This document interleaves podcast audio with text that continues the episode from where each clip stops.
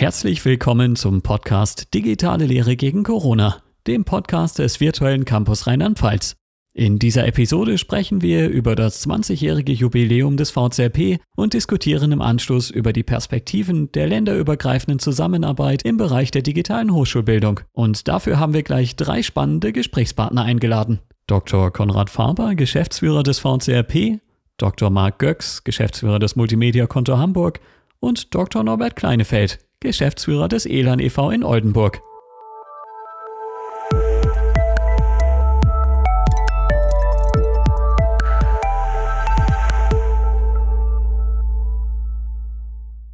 Ich freue mich sehr, meine beiden Kollegen Marc Göcks und Norbert Kleinefeld äh, zu unserem Podcast begrüßen zu können. Ich fange mal mit Norbert Kleinefeld an, weil, Marc, ich hoffe, du, äh, du verzeihst mir das, weil er mit Niedersachsen natürlich äh, ein Stück näher an der Pfalz ist als äh, Hamburg oder Berlin, wo du dich ja auch manchmal aufhältst. Ja, Norbert Kleinefeld, Geschäftsführer des äh, ELAN, steht für E-Learning-Netzwerk Niedersachsen. Und ähm, ja, wie schon erwähnt, ein sehr geschätzter Kollege und Weggefährte. Ich glaube, wir haben schon äh, ganz viele gemeinsame Dinge mit auf den Weg gebracht und, und freue mich, dass du heute hier zum Gespräch bereit bist. Ja, dann ein Stückchen weiter noch in den Norden oder in den Nordosten, wenn man so will. Marc Göcks, auch schon ich glaube, über zehn Jahre Geschäftsführer des Multimedia-Kontors in Hamburg und äh, wie der ELAN ebenso eine der etablierten äh, E-Learning-Ländereinrichtungen beziehungsweise Landeseinrichtungen zur Unterstützung von digitaler Lehre in Studium und Hochschulbildung. Und lieber Marc, ich freue mich sehr, dass du auch heute zum Gespräch mit dabei bist. Aber äh, bevor es nun weitergeht, gebe ich an Tim Wiegers nochmal weiter. Ja, vielen Dank, Konrad. Äh, bevor wir mit dem eigentlichen Thema starten, möchte ich noch einmal darauf ansprechen, dass der VCRP in diesem Jahr sein 20. Jubiläum feiert. Äh, ich habe da mal nachgeschaut. Äh, damit sind wir ein Jahr älter als die Wikipedia und sogar vier Jahre älter als YouTube. Das fand ich jetzt ganz spannend, um das Gründungsjahr des VCRP einmal in einen Kontext zu setzen. Norbert und Marc, ihr arbeitet ja jetzt schon seit vielen Jahren mit uns zusammen. Was verbindet ihr mit dem VCRP und was möchtet ihr uns für die nächsten Jahre mit auf den Weg geben? Ja, erstmal herzlichen Dank für die Einladung und ja, ich würde dann mal mit unserem Statement beginnen. Lieber Konrad, liebes VCRP-Team, zunächst einmal möchten wir dir und euch unsere herzlichsten Glückwünsche zum 20-jährigen Bestehen des VCRP aussprechen. Und wenn wir jetzt von wir sprechen, mein Name ist Marc Göcks, dann meinen wir nachfolgend immer Norbert Kleinefeld und Marc Göcks, beziehungsweise wir stellvertretend für unsere beiden Institutionen, den ELAN e.V. und das MMKH, äh, weil wir unsere Glückwünsche aufgrund der jahrelangen Zusammenarbeit von uns dreien gerne auch gemeinsam überbringen möchten. 20 Jahre in diesem Bereich tätig zu sein, ist keine Selbstverständlichkeit. Denn speziell in diesem schnelllebigen und agilen Arbeitsbereich hat sich in dieser Zeit sehr viel verändert. Auch änderten sich häufig die jeweiligen politischen Rahmenbedingungen und auch Akteure. Viele Landesinitiativen und Einrichtungen wurden gegründet, aber auch schnell wieder eingestellt. Der VCRP hat allen Stürmen und Untiefen widerstanden. Chapeau. Und allein schon anhand des Wordings in unserem Arbeitsbereich kann man erkennen, wie komplex und vielschichtig die Herausforderungen waren und es auch weiterhin sind, denen wir alle gegenüberstanden und auch weiterhin stehen. Zur Jahrtausendwende wurde noch von Multimedia und neuen Medien gesprochen, die Einzug in die Hochschullehre halten sollten. Vielfach wurden damit auch kuriose Vorstellungen verbunden, man könne alles nur per Computer erledigen und damit viel Lehrpersonal und Geld einsparen. Später folgte dann der Begriff des E-Learning und auch die entsprechenden BMBF-Förderungen in dieser Zeit führten dazu, dass viele tolle Einzelprojekte gefördert wurden und mit Hilfe von Tools wie zum Beispiel Macromedia Director und so weiter ähm, umgesetzt wurden. Leider wurde dabei aber häufig auch vergessen, dass reine Insellösungen ohne Vernetzung keine Verbesserung in der Breite der äh, Lehre bewirken können. Aktuell wird fast alles unter dem Oberbegriff Digitalisierung subsumiert und der Eindruck erweckt, als wäre diese nunmehr der Stein der Weisen. Die grundlegenden Herausforderungen in unserem Arbeitsbereich sind aber bei aller namentlichen Veränderungen über die Jahre jedoch letztendlich ähnlich geblieben. Lehrende und Studierende sowie Hochschulleitungen und Ministerien in diesem Transformation, Transformationsprozess zu begleiten, zu unterstützen und zu ermutigen, neue Wege in der Hochschullehre auszuprobieren und erfolgreiche Ansätze zu verstetigen. Hier habt ihr vom VCRP auch vieles Spannende und Innovative mit eurem Angebotsportfolio auf den Weg gebracht. Und auch im länderübergreifenden Austausch haben wir gemeinsam eine Reihe von Themen und Konzepten entwickeln und bewegen können. So sind wir nicht nur in den Landesinitiativenrunden im Austausch und in der Zusammenarbeit, sondern versuchen dies auch im Rahmen zum Beispiel der KMK AG Digitalisierung mit einzubringen und erfolgreicher umzusetzen. Lass uns als alte Weggefährten kurz noch einige Worte zu unserem gemeinsamen Wirken sagen. Konrad, wir haben dich in dieser Zeit immer als kompetenten, aufmerksamen, verlässlichen und vor allem auch humorvollen Kollegen erlebt. Wir konnten uns zu fachlichen Herausforderungen genauso wie über Gott und die Welt mit dir austauschen. Lass uns gern diesen vertrauensvollen und kollegialen Austausch weiter fortsetzen. Wir sind jedenfalls sehr gerne dabei. Wir wünschen dir und dem VCRP weiterhin viel Erfolg, tolle innovative Projekte und viel Rückhalt bei den Lehrenden und Studierenden sowie bei den Kolleginnen und Kollegen in den Hochschuleinrichtungen und beim Ministerium. Mach weiter so! Die digitale Transformation ist ja ein Begriff, der schon lange in der Hochschulbildung zu finden ist und äh, dort auch eine ganz besondere Bedeutung hat. Was denkt ihr, wo stehen wir da, wenn es um die digitale Transformation in der Hochschulbildung geht? Also äh, aus meiner Sicht ähm, muss man vielleicht, äh, vielleicht sogar zwei Zeitalter unterscheiden. Äh, ein äh, Prä-Corona-Zeitalter und ein Post-Corona-Zeitalter. Ob das in dieser Unterscheidung auch so richtig ist, das wird äh, die äh, Geschichte dann zeigen. Aber wenn wir mal in die Historie der letzten 20 Jahre zurückblicken, äh, muss man wahrscheinlich doch bei aller Ehrlichkeit äh, feststellen, dass wir ähm, vor Corona, äh, was den Digitalisierungsgrad in der Hochschulbildung ähm, anbetrifft, noch ein Stück weit hinter den Erwartungen vielleicht zurück sind ähm, und dass da noch Ausbaupotenzial auch besteht.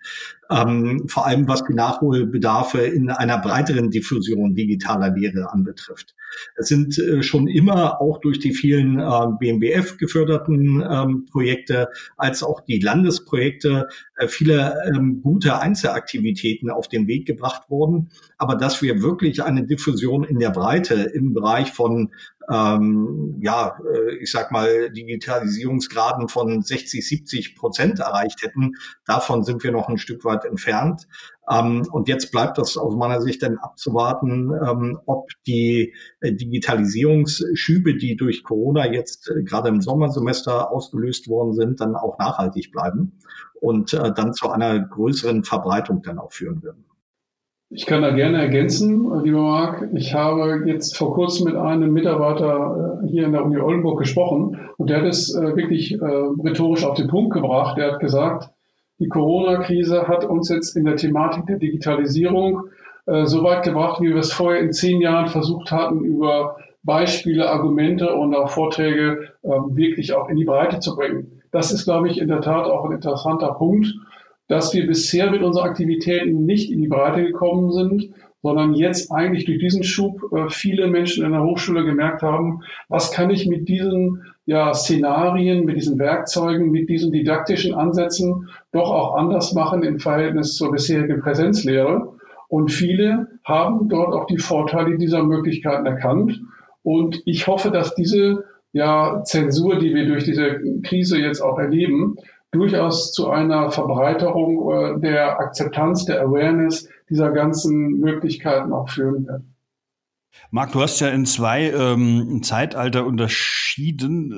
Äh, ich äh, würde aber ganz gern zumindest mal noch in der Vor-Corona-Zeit auf so einen kleinen Ausschlag hinweisen, der in, ähm, ja, in der Digitalisierung vielleicht doch äh, zu sehen war. Das war ähm, die Einführung von offener Bildungsformate, ähm, auch MOOCs, ähm, dieser MOOC-Hype, äh, wie man fast schon sagen könnte. Ich glaube schon, dass wir da äh, und aber insgesamt stimme ich dir zu, wir hatten da eher einen, einen langsamen Anstieg der, ähm, der Aufmerksamkeit und auch der Nutzung in der Breite, äh, wobei durch die offenen Bildungsformate und MOOCs dann doch schon auch nochmal ähm, im Kern der Hochschullandschaft ähm, oder in der, in der, der Hochschulakteure äh, ein bisschen in Ruck durchgegangen ist, wo, wo dann viele gesagt haben, okay, oh, da passiert irgendwas, äh, da müssen wir schauen, dass wir da ähm, auch äh, mithalten können, ja, und äh, spätestens ab dem Zeitpunkt, glaube ich, hat das Thema Digitalisierung schon auch die ähm, ja, die, die Hochschulleitung und die strategische Relevanz erreicht. Aber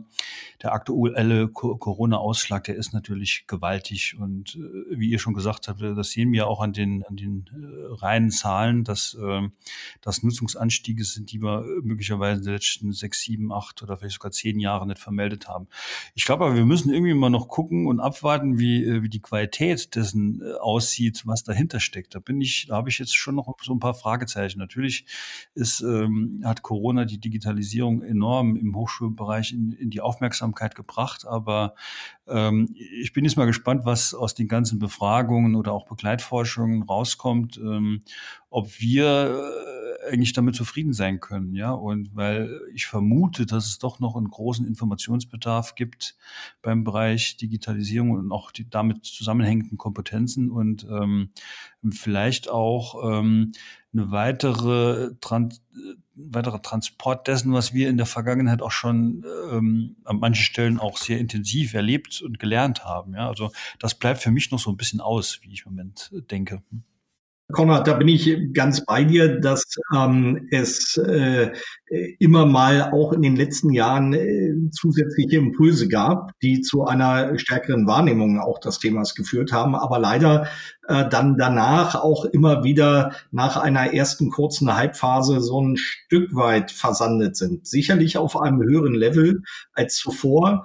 Äh, das hat man auch in den äh, letzten 20 Jahren nach äh, jeweiligen äh, Förderperioden gesehen, äh, dass wir uns da schon sukzessive ähm, positiv fortentwickelt haben. Aber wenn man den Zeitraum in Gänze betrachtet, dann muss man den Diffusionsgrad, äh, den wir vor Corona hatten, ähm, doch noch als ausbaufähig aus meiner Sicht betrachten. Ähm, aber ich bin ganz bei dir, dass äh, gerade auch mit OER äh, und mit den MOOCs, ähm, wobei MOOCs würde ich da nochmal ein bisschen separat betrachtet sehen wollen, ähm, nochmal eine ganz andere Aktivität entstanden ist. Und ähm, das war vor allem auch äh, nur auf eine quantitative Betrachtung bei mir äh, aus, entwickelt. Ich denke schon, dass wir eigentlich in der Historie ähm, des E-Learnings in Deutschland oder der Digitalisierung in der Hochschullehre in Deutschland immer auch auf äh, qualitativ hochwertige Entwicklungen zurückblicken können. Da ist äh, wahnsinnig viel passiert. Da ist man nicht immer nur ähm, dem äh, technischen Duktus gefolgt, sondern hat das, äh, finde ich, in der Diskussion auch immer sehr stark vor dem Hintergrund ähm, didaktischer Mehrwerte betrachtet, wie das vielleicht ähm, nicht zwingend immer im internationalen ähm, äh, Vergleich in ähnlicher Form äh, passiert ist. Also wenn wir das auf der qualitativen Ebene betrachten, äh, stehen wir, glaube ich, im deutschen Bildungssystem äh, überhaupt nicht schlecht da. Nur in der Vergangenheit hat es diese wirkliche Breitenwirkung im Sinne von sehr hohen zweistelligen Prozentzahlen nicht gehabt. Und ich bin vollkommen bei dir. Entscheidend wird jetzt nach Corona sein, ähm, welche Schlüsse können wir aus dem ersten Semester ziehen äh, im Sommersemester und wie können wir das ähm, äh, tatsächlich auch qualitativ weiter fortentwickeln. Ihr seid ja schon sehr schnell auf den Punkt Corona zu sprechen gekommen und äh, habt die Unterscheidung zwischen der Zeit vor Corona und nach Corona zur Sprache gebracht. Aber wie habt ihr die Corona-Situation eigentlich erlebt und wie schätzt ihr die Situation aktuell ein? Ähm, erstaunlicherweise ähm, fand ich, ist das Sommersemester sehr gut gelaufen. Also gerade vor dem Hintergrund meiner Aussage zur fehlenden Breitenwirkung hätte man ja doch durchaus erwarten können, äh, dass es da eine gewisse Friktion dann auch gibt. Die gab es sicherlich auch im Kleinen, aber im Großen und Ganzen, äh, finde ich, kann man ähm, das Sommersemester schon als sehr erfolgreich bewerten. Vor allem, weil man ja dabei auch ähm, betrachten muss, dass das ja nicht nur fokussiert auf den Bereich der Hochschullehre ähm, eine massive Veränderung mit sich gebracht hat, sondern auch äh, für die Hochschule als Ganzes, als Organisation ähm, was äh, Strukturen, was Workflows, Arbeitsprozesse, was die Kommunikation anbetrifft, aber natürlich auch was technische Infrastrukturen anbetrifft und so weiter. Also wir haben ja eine Situation gehabt, wo man ja fast von heute auf morgen ein äh, vornehmlich präsenzgeprägtes Bildungssystem auf ein digitales Bildungssystem ähm, umgeswitcht hat und transformiert hat. Ähm, und dafür äh, für die Kürze der Zeit und für den hohen Druck, der ähm, entstand, kann man, finde ich, den Hochschulen und den Lehrenden dann nur ein Kompliment machen, wie man das gelöst hat.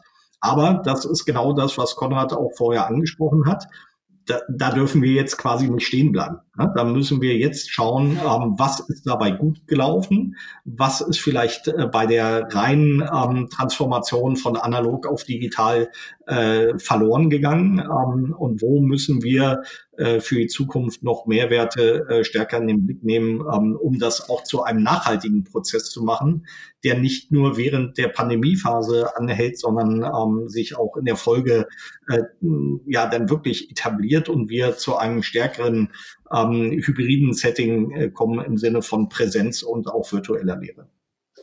Also bei uns in Milan hat sich das Ganze natürlich auch relativ dramatisch dargestellt. Also am Freitag, den 13.03., gingen bei uns dann auch alle möglichen Anfragen, Videokonferenzanfragen, Telefonanfragen ein. Man merkte schon, dass jetzt, also an, angesichts dieser dann dramatischen Situation, auch das Ganze sich jetzt in, in Mitgliedshochschulen des Elan e.V. Äh, massiv ähm, ja, durchgesetzt hat. Okay, wir müssen von Präsenz äh, auf eine andere Form der Wissensvermittlung umschalten. Und wir haben dort hier äh, wirklich äh, heftige Wochen äh, erlebt, aber ich äh, kann Marc dir auch nur beipflichten. Wir haben das geschafft insgesamt, weil eigentlich auch die Hochschulen untereinander und auch zusammen hier mit uns in der Geschäftsstelle schon über Jahre eine gute Vernetzungsstruktur aufgebaut haben. Äh, soweit ähm, im Grunde auch erfolgreich abschließen, als dass der Umstieg, also zumindest äh, der direkte bei den Hochschulen, die ja schon im Semester unterwegs waren, und dann bei den äh, Universitäten, die ab dem 20. April ja gestartet sind, diese Zeiten genutzt werden konnten, um eben intensiv die Lehrenden ähm, darauf vorzubereiten, Hilfestellung zu geben, Tools zu empfehlen, äh, Strukturen aufzubauen, wie zum Beispiel die Bereitstellung von Servern für Videoconferencing und so weiter, dass diese ganzen Maßnahmen doch durchaus relativ schnell auch angenommen worden sind und auch bei den Studierenden auf Wohlwollen gestoßen sind. Es gab da relativ wenig ich sag mal, große Shitstorms oder entsprechende Unmutsäußerungen und so weiter, so dass eigentlich ich äh, dem nur beipflichten kann, die Hochschulen und die Universitäten haben es eigentlich relativ gut geschafft, diese äh, ja wirklich sehr plötzliche Herausforderung entsprechend zu meistern und dann doch noch ein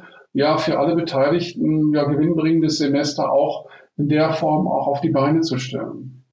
Und äh, was denkst du, wie kann dieses Momentum jetzt mitgenommen werden? Also ich würde jetzt dort in diesem Kontext äh, vielleicht auch mal auf die ja, positiven Seiten der äh, Corona-Krise dann äh, verweisen wollen. Und das sind für mich diese Aspekte Flexibilität, ähm, Kreativität, Kommunikation, Transparenz. Das sind alles Dinge, die dann wirklich in dieser Umstiegsphase, wie ich es ja gerade geschildert habe, auch ähm, zum Tragen gekommen sind. Und dass man diese äh, Aspekte, diese Elemente dann durchaus jetzt auch versuchen müsste, in eine neue Formulierung, wie Konrad, wie du das und Marc, wie du das auch schon beschrieben hattest, nämlich der Transformation der Ergebnisse, der Ergebnisse auch auf eine neue Ebene zu bringen, dass man diese Elemente durchaus mit den Hochschulleitungen, mit den Beteiligten in der Verwaltung und so weiter ähm, auch hochhält und sagt, das sind wirklich die Mehrwerte, die man dort auch ähm, herausfinden konnte und dass man diese in einer Form wie auch immer der neuen hybriden äh, Lehrvermittlung auch konserviert, aufrechterhält und mit neuen didaktischen, reflektorischen Aspekten verbindet, um eben eine neue Qualität jetzt, und zwar in der Zeit mit Corona, würde ich jetzt nochmal das Ganze nennen, in Zukunft ähm, auch zusammenbringt und damit auch eine neue Qualität der Lehre auch generieren kann. Also ich denke auch, dass vor allem der Impuls auf allen relevanten Ebenen äh, mitgenommen werden muss. Ne? Das fängt an von der politischen Ebene, ähm, wo das Thema der Digitalisierung ja in den letzten Jahren ja auch schon äh, zunehmend Bedeutung gewonnen hat, aber jetzt äh, durch die äh, Krise ähm, sicherlich nochmal verstärkt worden ist und ähm, diese hohe Sichtbarkeit ähm, des Themas sollte auch der politischen Ebene äh, fortgesetzt werden. Dann natürlich über die Hochschulleitung ne, das äh, Thema ähm, äh, der Awareness ähm, und ähm, auch der, der Vorbildfunktion ähm, von Leitungsebenen ist da ganz wichtig, inwieweit man äh, vielleicht über ähm, profilbildende Maßnahmen oder Policies äh, das Thema digitaler Hochschullehre zu einem ähm, Bestandteil auch der eigenen Hochschulidentität ähm, äh, ausformt und damit eine Signalwirkung auch auf die äh, eigene Hochschulstruktur und Organisation auszuüben. Natürlich ähm, über Unterstützungs- und Anreizfunktionen für Lehrende, äh, diesen Weg, den sie jetzt quasi ad hoc gehen mussten, zukünftig noch ähm, in einer ausdifferenzierteren und äh, qualitativ hochwertigeren Form auch gehen zu können, sie da nicht alleine zu lassen, sondern mit ähm, Service- und Supportstrukturen an den Hochschulen, in den Hochschuleinrichtungen als auch hochschulübergreifend, zum Beispiel in den Landeseinrichtungen wie dem VCRP, dem ELAN oder dem MMK oder auch anderen, äh, dort dann mit gezielten Unterstützungsmaßnahmen die Lehrenden auf diesem Weg mitnehmen ähm, und äh, dabei unterstützen. Und ähm, vielleicht aber auch noch äh, über weitere Anreizelemente, äh, die von Hochschulseite, Lehrpreise oder ähnliches äh, mit ausgerufen werden können, äh, hier eine hohe Sichtbarkeit für dieses Thema auch zu erzeugen und ähm, äh, durch diese Management Attention auch das positiv vorzuleben, dass Digitalisierung ein wichtiger Bestandteil auch der zukünftigen Hochschullehre sein kann, nicht in dem Ersetzen äh, der Präsenzlehre, sondern in einer sinnvollen Ergänzung und auch in der Chance, dann auf solche Krisensituationen deutlich flexibler als Organisation und deutlich agiler auch reagieren zu können. Ich kann das nur unterstützen. Also gerade das Stichwort äh, Organisationsentwicklung sollte, glaube ich, hier insgesamt von allen Entscheidungsebenen mit in Blick genommen werden, dass man sagt, wie können wir diese ähm, ja, Ergebnisse, diese positiven Lessons learned aus dieser Corona-Krise mitnehmen äh, und eben nicht dichotomisch äh, Präsenz gegen Digitalisierung, sondern Präsenz mit Digitalisierung auf eine neue Ebene bringen, mit den eben schon angesprochenen Policies, mit Anreizsystemen, mit Unterstützungsmaßnahmen durch die Einrichtungen, durch äh, kontinuierliche Schulungs- und Qualifizierungsangebote, durch kontinuierliche Erweiterung der technologischen Optionen und Möglichkeiten, äh, sowohl äh, bei der Lehre als auch zum Beispiel bei den Prüfungen, dass man diese Dinge dann auch in Richtung heterogener äh, Lehr- und Lernumgebungen voranbringt und das als im Grunde die neue Ebene der äh, Hochschullehre ähm, mit Corona dann auch definiert. Was ich mich im Moment schon so ein bisschen bei der Debatte auch immer wieder frage, die, ähm, die im Moment geführt wird, ähm, es wird ja schon so ein bisschen suggeriert, äh, als ob das jetzt das neue Normal wäre, jetzt äh, gerade in der Situation, in der wir uns befinden. Ja.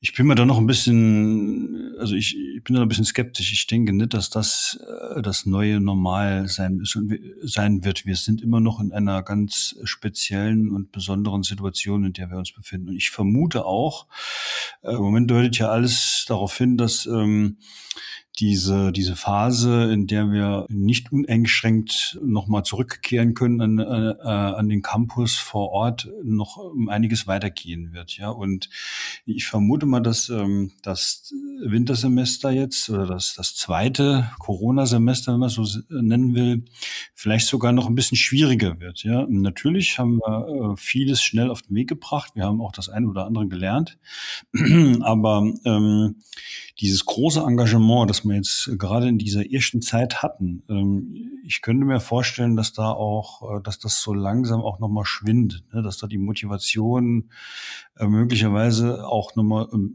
bisschen abnehmen könnte. Und ähm, da stelle ich mir schon die Frage, was bedeutet das eigentlich für uns als, als virtueller Campus, als landesweite Serviceeinrichtung oder auch für die Serviceeinrichtung vor Ort an den Hochschulen, ja? Wie können wir es jetzt weiterhin auch in dieser weiter andauernden äh, Krisensituation den Lehrenden und den Hochschulen insgesamt leichter machen, äh, damit umzugehen. Ja, und äh, das natürlich hat jetzt äh, für uns, äh, die wir in dem Metier schon lange Zeit unterwegs sind, das jetzt nicht alles überrascht, was da gemacht wurde. Das haben wir im Grunde genommen schon die ganzen Jahre auch zuvor, zuvor gemacht. Aber die die Menschen an den Hochschulen, für die war das dann schon eine enorme Veränderung der, der eigenen Praktiken. Ja, und äh, da mal noch jetzt mal genauer hinzugucken, an welchen Stellen können wir denen tatsächlich nochmal weiterhelfen, niederschwellige Möglichkeiten in Anspruch zu nehmen, um, um dann auch die weiter andauernde Phase da zu bewältigen. Also das ist, glaube ich, das ist auch schon eine große Herausforderung, die wir da haben. Ne? Absolut. Also äh, ich denke, da sind wir komplett äh, beieinander, dass wir ähm, nicht zwingend die Erwartungshaltung haben, dass das ähm, Digitalisierungsniveau, äh, den Grad, den wir jetzt im Sommersemester hatten oder vielleicht auch im Wintersemester haben werden, ähm, dass der sich eins zu eins fortschreibt. Das ist auch äh, durchaus ähm, berechtigt äh, zu hinterfragen, ob das dann auch so sein müsste.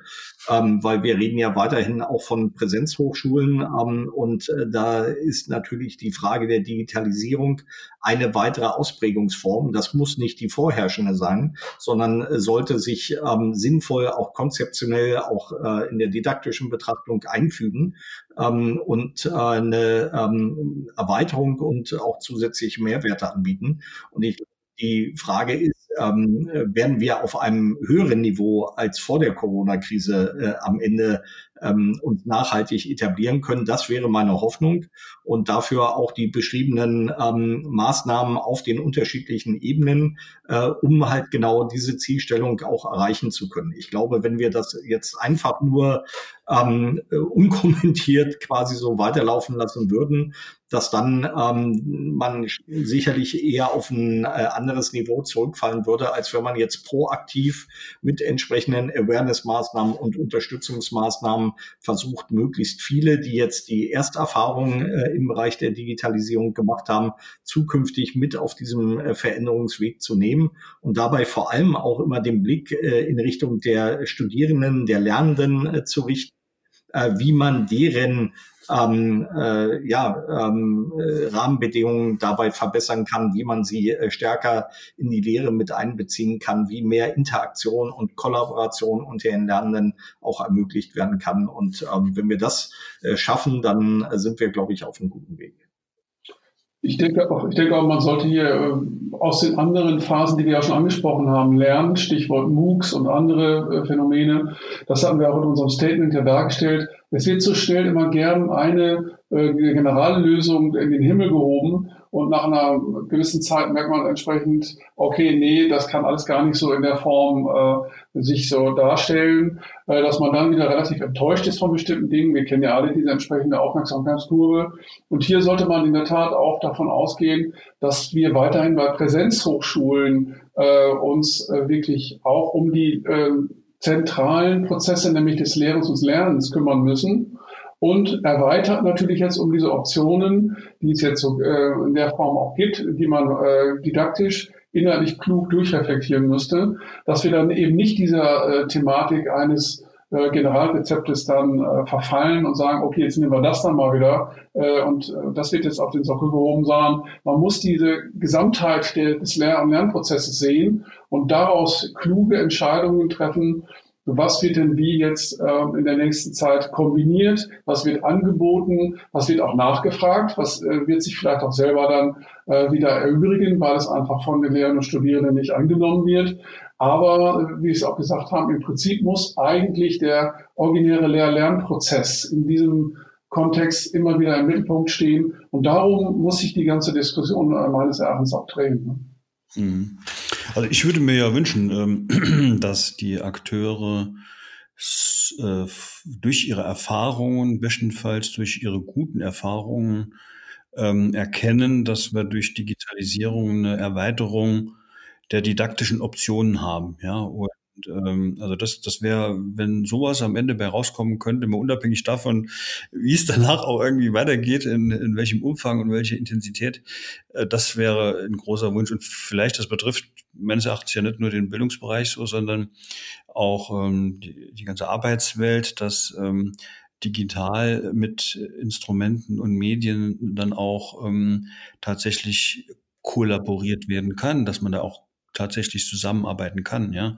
Und, und das wäre dann schon, äh, wenn das so eine, eine Erkenntnis wäre, die man mitnimmt, dann wäre schon aus meiner Sicht viel gewonnen. Ansonsten denke ich, haben wir ja in der aktuellen Situation immer noch so einen gewissen Spagat zwischen ja, Qualität und, und Recht auf Bildung auf der einen Seite und auf der anderen Seite diese Infektionsgefahr, ja, oder die auch diese Unversehrtheit, die, die ja auch zu, zu schützen ist. Und das ist, das wird wohl noch in der nächsten Zeit so ein Spagat bleiben. Und äh, ich glaube, wir sind da irgendwie so ein bisschen gefordert, auch ähm, ja, Informationen, Transparenz zu schaffen, äh, was eigentlich auch hinter dem Bildschirm alles passieren kann und ähm, und dann vielleicht auch solche interessante Bewegungen, wie ich im Moment finde, äh, an die ich jetzt vielleicht nicht unbedingt so, also, wir sind ja alle überrascht worden, aber wenn mich vorher jemand gefragt hat, was sind so die, die, die Kernaspekte, die da angegangen werden, ist hier das Thema Prüfen zum Beispiel, ja.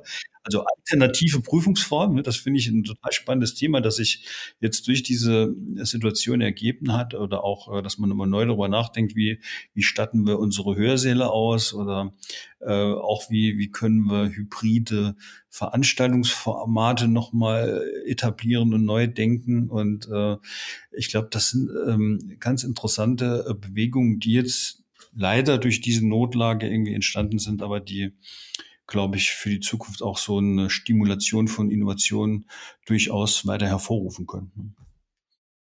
Ja, das Stichwort Kooperation, auf das du eben eingegangen bist, ähm, ich denke auch, das ist ein Schlüsselwort. Ähm, man kann ja oft beobachten, dass wenn eine Krise zuschlägt, oft verschiedenste Akteure enger zusammenrücken und kooperieren, um Lösungen zu schaffen. Und das ist ja auch jetzt während der Corona-Pandemie ganz gut zu erkennen gewesen.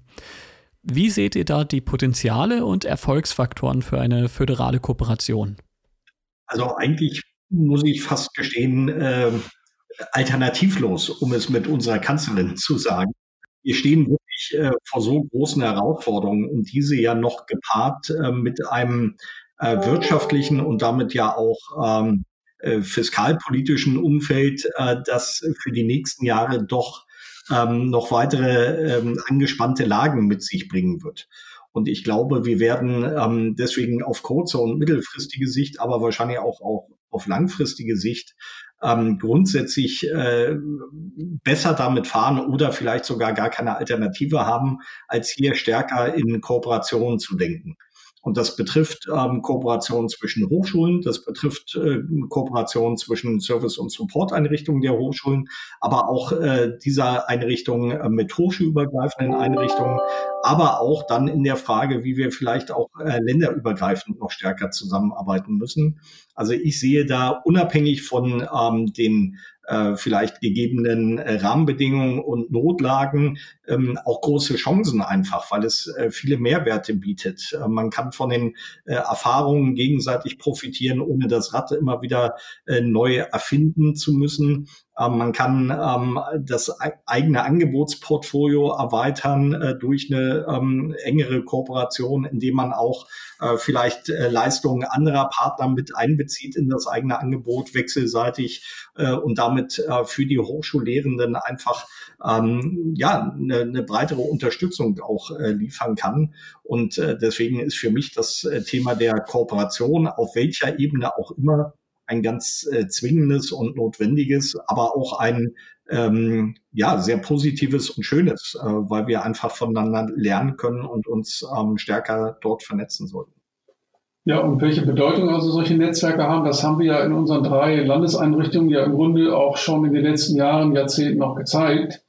Äh, wir haben ja alle in unseren ähm, Landesverbünden die Hochschulen, verschiedene andere Stakeholder auf den verschiedenen Ebenen zusammengebracht und sie haben alle davon profitieren können. Das heißt, äh, man muss äh, im Grunde dann nicht, ähm, was du gesagt hast, Marc, alles nochmal wieder an einzelnen lokalen Standorten mit großem Aufwand neu erfinden, sondern man kann eben schauen, was gibt es in diesem Netzwerk der Expertinnen und Experten, die man also hier zusammengeführt hat, auch über die Landeseinrichtungen.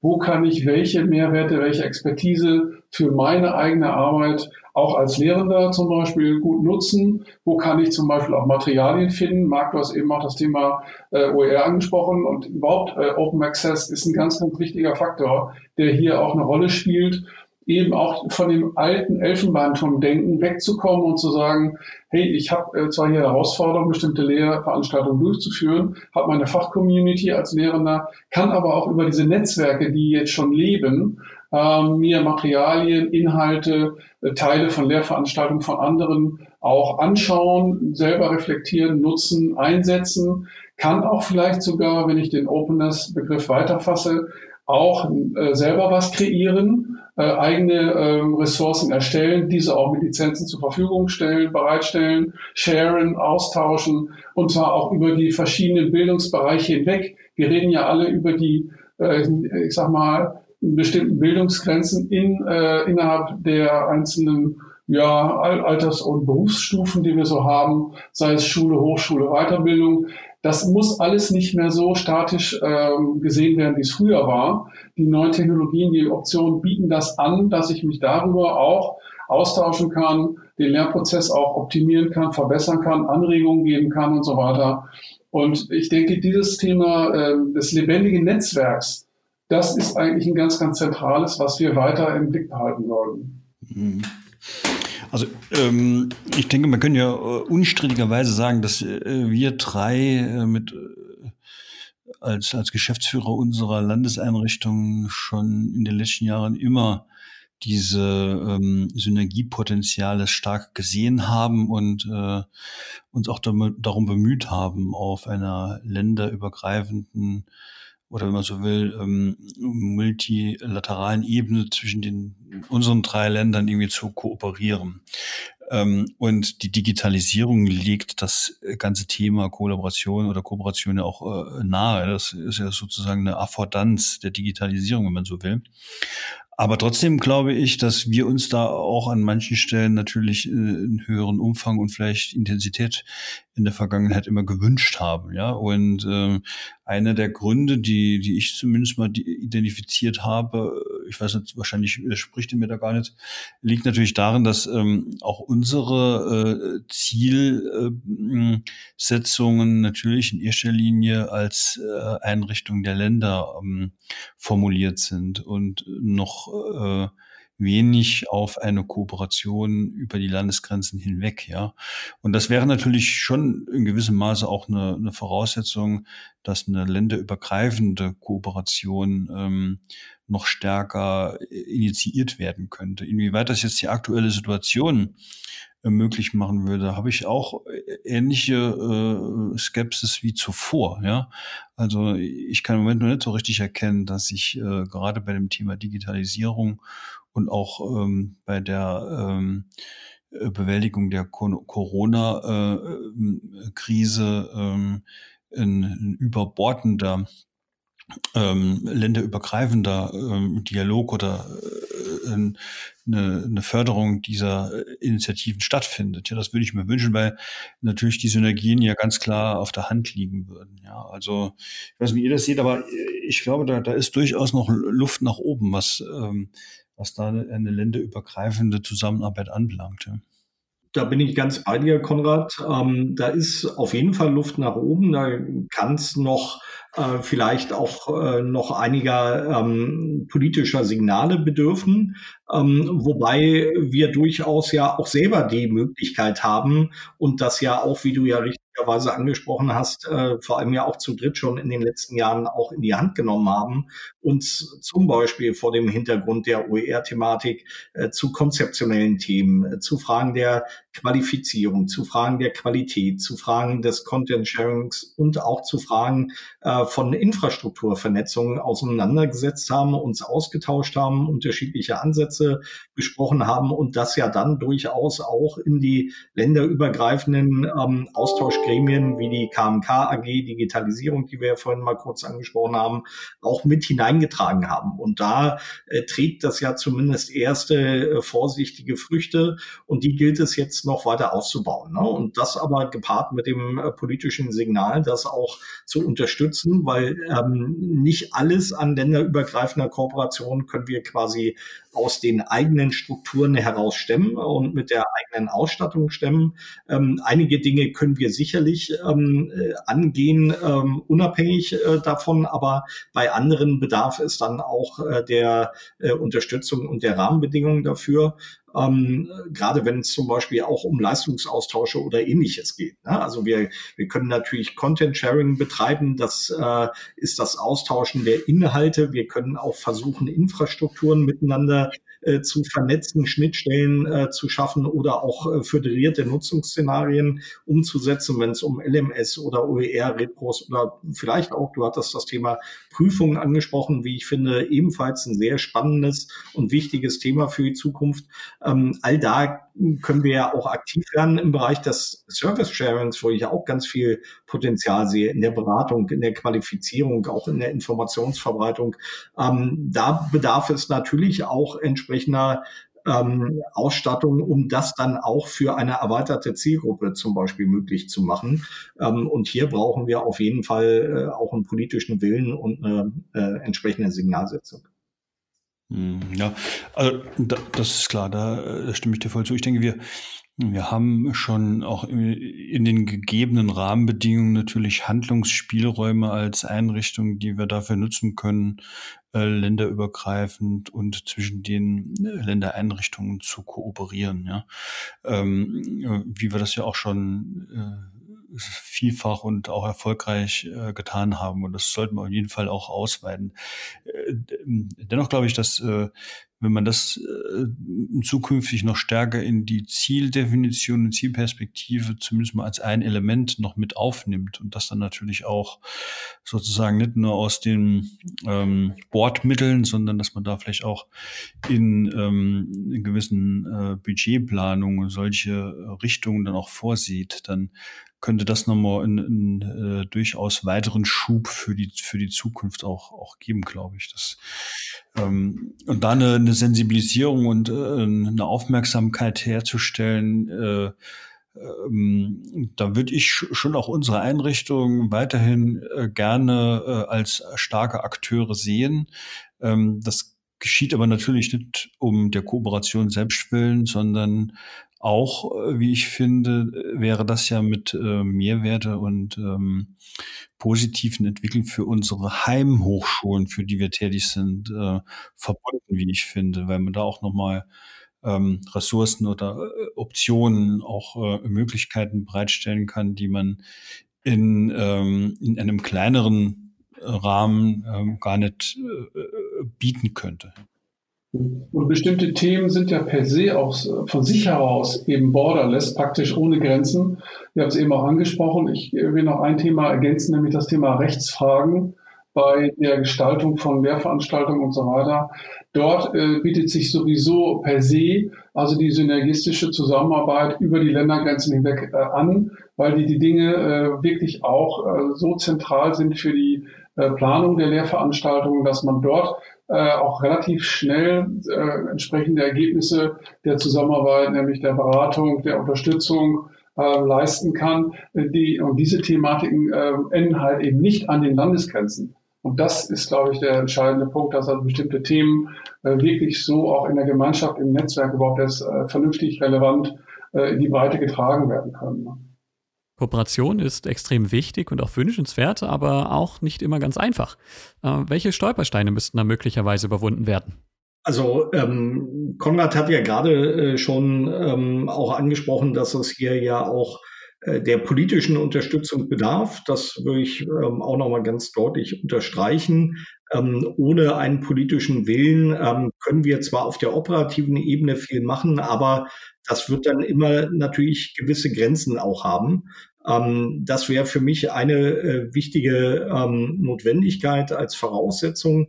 Wir haben natürlich, ähm, ich habe ja das Thema des Service Sharings auch angesprochen, äh, sicherlich auch gewisse ähm, Grenzen äh, in der Frage eines äh, Leistungsaustausches.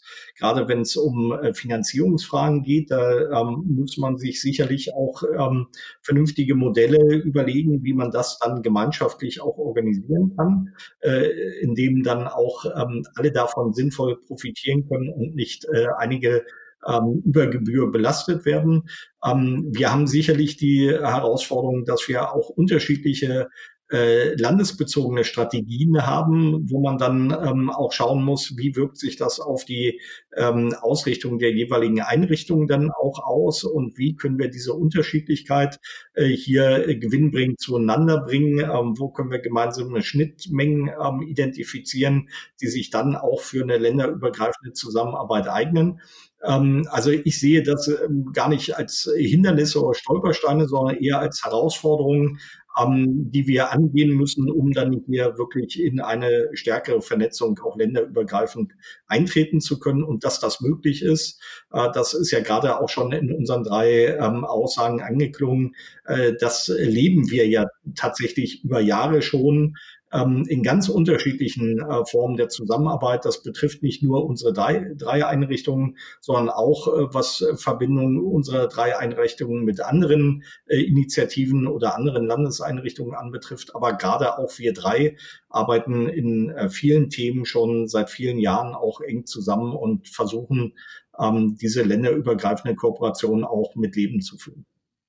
Die Frage, die sich ja auch ähm, wie ich finde, im Anschluss oder vielleicht auch parallel ähm, zur der Frage der länderübergreifenden föderalen äh, Kooperation äh, im Bereich der Digitalisierung stellt, äh, stellt sich ja äh, konsequenterweise äh, genauso ähm, in der europäischen oder in der äh, transnationalen Perspektive. Ja, ähm, wir hatten da, ich denke zwischen uns schon des Öfteren so ein bisschen darüber diskutiert. Wie, äh, hängt auch damit zusammen, dass unsere Zielorientierung natürlich ähm, auf eine Unterstützung der Hochschulen vor Ort ausgerichtet sind und aber dennoch äh, würde sich natürlich diese europäische oder, oder transnationale Perspektive in jedem Fall auch ähm, ja, bearbeiten lassen, synergetisch und mit, mit Mehrwerten. Aber ist vielleicht aus äh, in der Relevanzkette äh, bei uns äh, in den Einrichtungen auch ein bisschen nach hinten gerutscht, weil die, die anderen Aufgaben oder, oder auch ähm,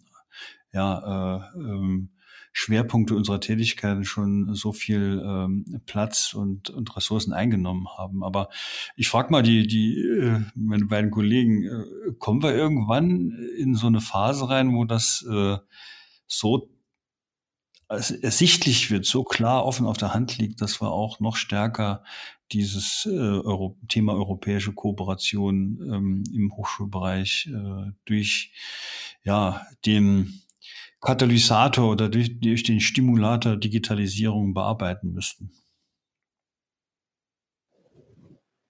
Also ich kann dort mal hier das Beispiel der European Medical School zwischen Oldenburg und äh, Groningen auch anführen, dass also durchaus gerade auch im Grenzbereich sich doch sehr viele Überschneidungen, äh, ich sag mal Kommunikation, Austauschvarianten ergeben und hier fände ich das nur auch konsequent, äh, was du gesagt hast, dass man dann sagt, wenn man innerhalb der, äh, ich sag mal, Bundesrepublik durchaus zwischen den 16 Ländern äh, entsprechende äh, Synergieeffekte erzielen könnte, dass man dann konsequenterweise auch über die Landesgrenzen der Republik hinausgehen sollte und schauen äh, sollte, wo gibt es zum Beispiel auch interessante andere Ansätze, sei es im angelsächsischen Raum, sei es im niederländischen Raum, äh, wo durchaus ähnliche Herausforderungen auch auf die lokalen äh, Service- und Supportstrukturen und die Hochschulen zukommen, aber dennoch interessanterweise auch ganz andere äh, Lösungen zum Beispiel zum Tragen gekommen sind, hat natürlich auch ein bisschen was damit zu tun, dass diese Länder andere Governance-Strukturen haben als wir in unserem föderalen System.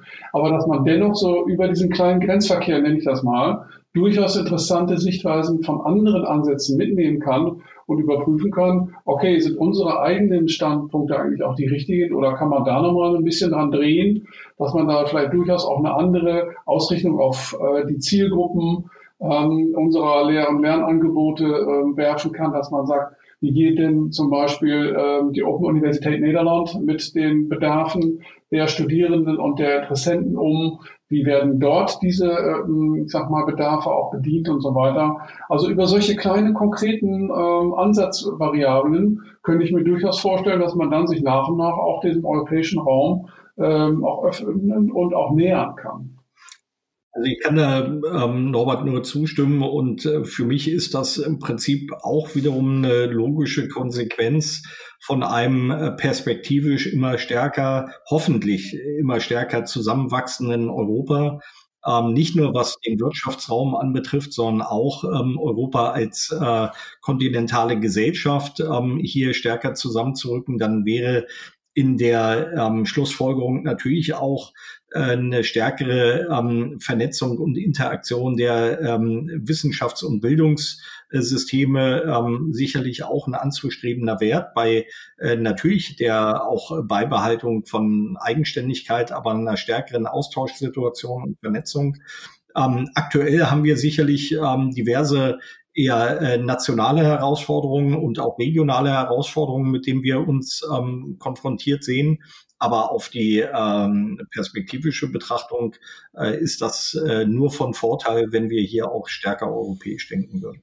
Das könnte ja dann eines unserer nächsten Dreierthemen sein. Ne? Wir setzen mal das Thema Europa auf unsere Agenda. Ne?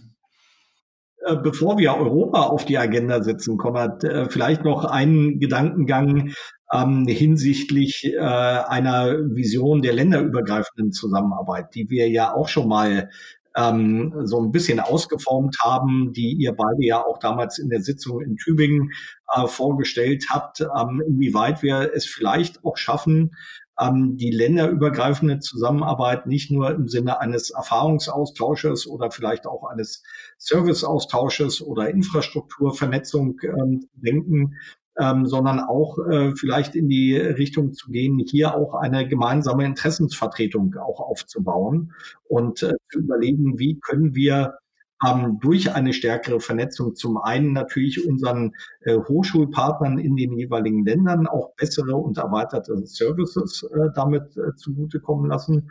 Und wie können wir aber auch gegenüber Dritten als Ansprechpartner ähm, gerade auch vielleicht in den politischen Raum hinein ähm, noch eine andere Sichtbarkeit und Wahrnehmbarkeit auch erzeugen. Und da könnte so eine gemeinsame Interessensvertretung äh, vielleicht ein erster wichtiger Baustein aufführen. Ja, also das würde ich mir auch äh, äh, ganz stark wünschen. Ich denke, äh, es liegt ja schon einige Jahre nahe, äh, dass, dass wir eine stärkere Verfasstheit erreichen sollten in, in unserer äh, länderübergreifenden Zusammenarbeit von solchen Einrichtungen, wie wir es sind. Und das äh, würde ich, ich glaube, die, die, ähm, ja, die Notwendigkeit, die, die, die wird eher größer, als dass es geringer wird. Und ähm, ähm Interessenvertretung war dein Stichwort. Und ich glaube auch, dass, dass gerade diese ähm, diese, diese Perspektive ähm, der, der, der Kombination, der, der Zusammenführung dieser ähm, äh, Länderinteressen und Perspektiven zu einer, auch zu seiner gemeinsamen Stimme von, von E-Learning-Ländereinrichtungen, dass das ein wichtiger Punkt ist, um, um auf einer ähm, länderübergreifenden Ebene auch nochmal stärker voranzukommen. So, ich äh, denke, damit sind wir jetzt am, am Ende des Podcasts angekommen. Äh, Norbert und Marc, wie kann man sich über die aktuellen Ereignisse beim ELAN e.V. und beim MMKH informieren? Also das MMK hat ja im Zuge äh, der ähm, Corona-Pandemie äh, sehr schnell äh, versucht, äh, die eigenen Leistungsangebote äh, im Laufe des März umzustellen und ähm, auch auf digitale äh, Lösungen zu setzen. Ähm, hat das dann entsprechend auch an seine Hochschulpartner kommuniziert ähm, und auf einer ähm, Webseite auf der MMK-Präsenz dann zusammengefasst, was wir jetzt an veränderten Leistungsangeboten haben, äh, neben der Bereitstellung äh, der äh, Qualifizierungsangebote über Online-Schulungen, ähm, auch die Bereitstellung von unterschiedlichen ähm, Videokonferenzlösungen, ähm, als auch über das Videoportal Podcampus, welches wir sehr gebaut haben und für die Hochschulpartner hosten, als auch natürlich ähm, über digitale Beratungsformate, ähm, digitale Sprechstunden, Tutorials, die wir anbieten und auch ähm, natürlich über die HU-Plattform, äh, die man ähm, jetzt äh, zu Corona-Zeiten natürlich auch noch äh, verstärkter in Anspruch äh, nehmen kann. Und ähm, ja, das haben wir auf einer Webseite, ähm, wenn man auf die MMK-Präsenz geht, auf der Startseite als äh, Hinweis ähm, hinterlegt und dort kann man sich über alle Leistungsangebote des MMKHs, aber nicht nur des MMKs, sondern ähm, so wie das von äh, Konrad auch angesprochen worden ist, dass es ja viele gute Angebote äh, bei unseren äh, Partnerlandeseinrichtungen gibt, wie beim VCRP, wie beim ELAN, äh, verweisen wir auch dort auf entsprechend noch weitere Unterstützungsangebote. Genau. Also bei uns sieht es ähnlich aus. Das heißt, wir haben ja eher eine etwas andere Konstruktion. Wir haben ja die zehn Mitgliedshochschulen, die sich dann eher bei uns in den Kompetenzbereichen der Expertise der Mitarbeiterinnen und Mitarbeiter bedienen. Aber für die externen Hörerinnen und Hörer, Tim, würde ich vorschlagen, dass man vielleicht mal auf unsere Handreichungsseite verweist, weil wir da eben auch so Themen äh, auch kondensiert präsentieren, die wir eben auch äh, angeschnitten haben, Marc äh, und ich, insbesondere Stichwort Rechtsberatung, dann auch E-Prüfungen und so weiter. Dort findet man eine ganze Menge interessanter Sachen zu diesen äh, hier eben auch im Podcast besprochenen Themen. Vielleicht ist das ja auch für die externen Hörerinnen und Hörer dann auch von Interesse, das dann nochmal äh, in unseren Unterlagen, auch den vom MMKH, dann nachzulesen, äh, damit man das in die äh, tägliche, alltägliche Praxis an der Hochschule mit einbauen kann. Ne? Ja, na klar. Äh, dahin verlinke ich in den, in den Notizen zu diesem Podcast.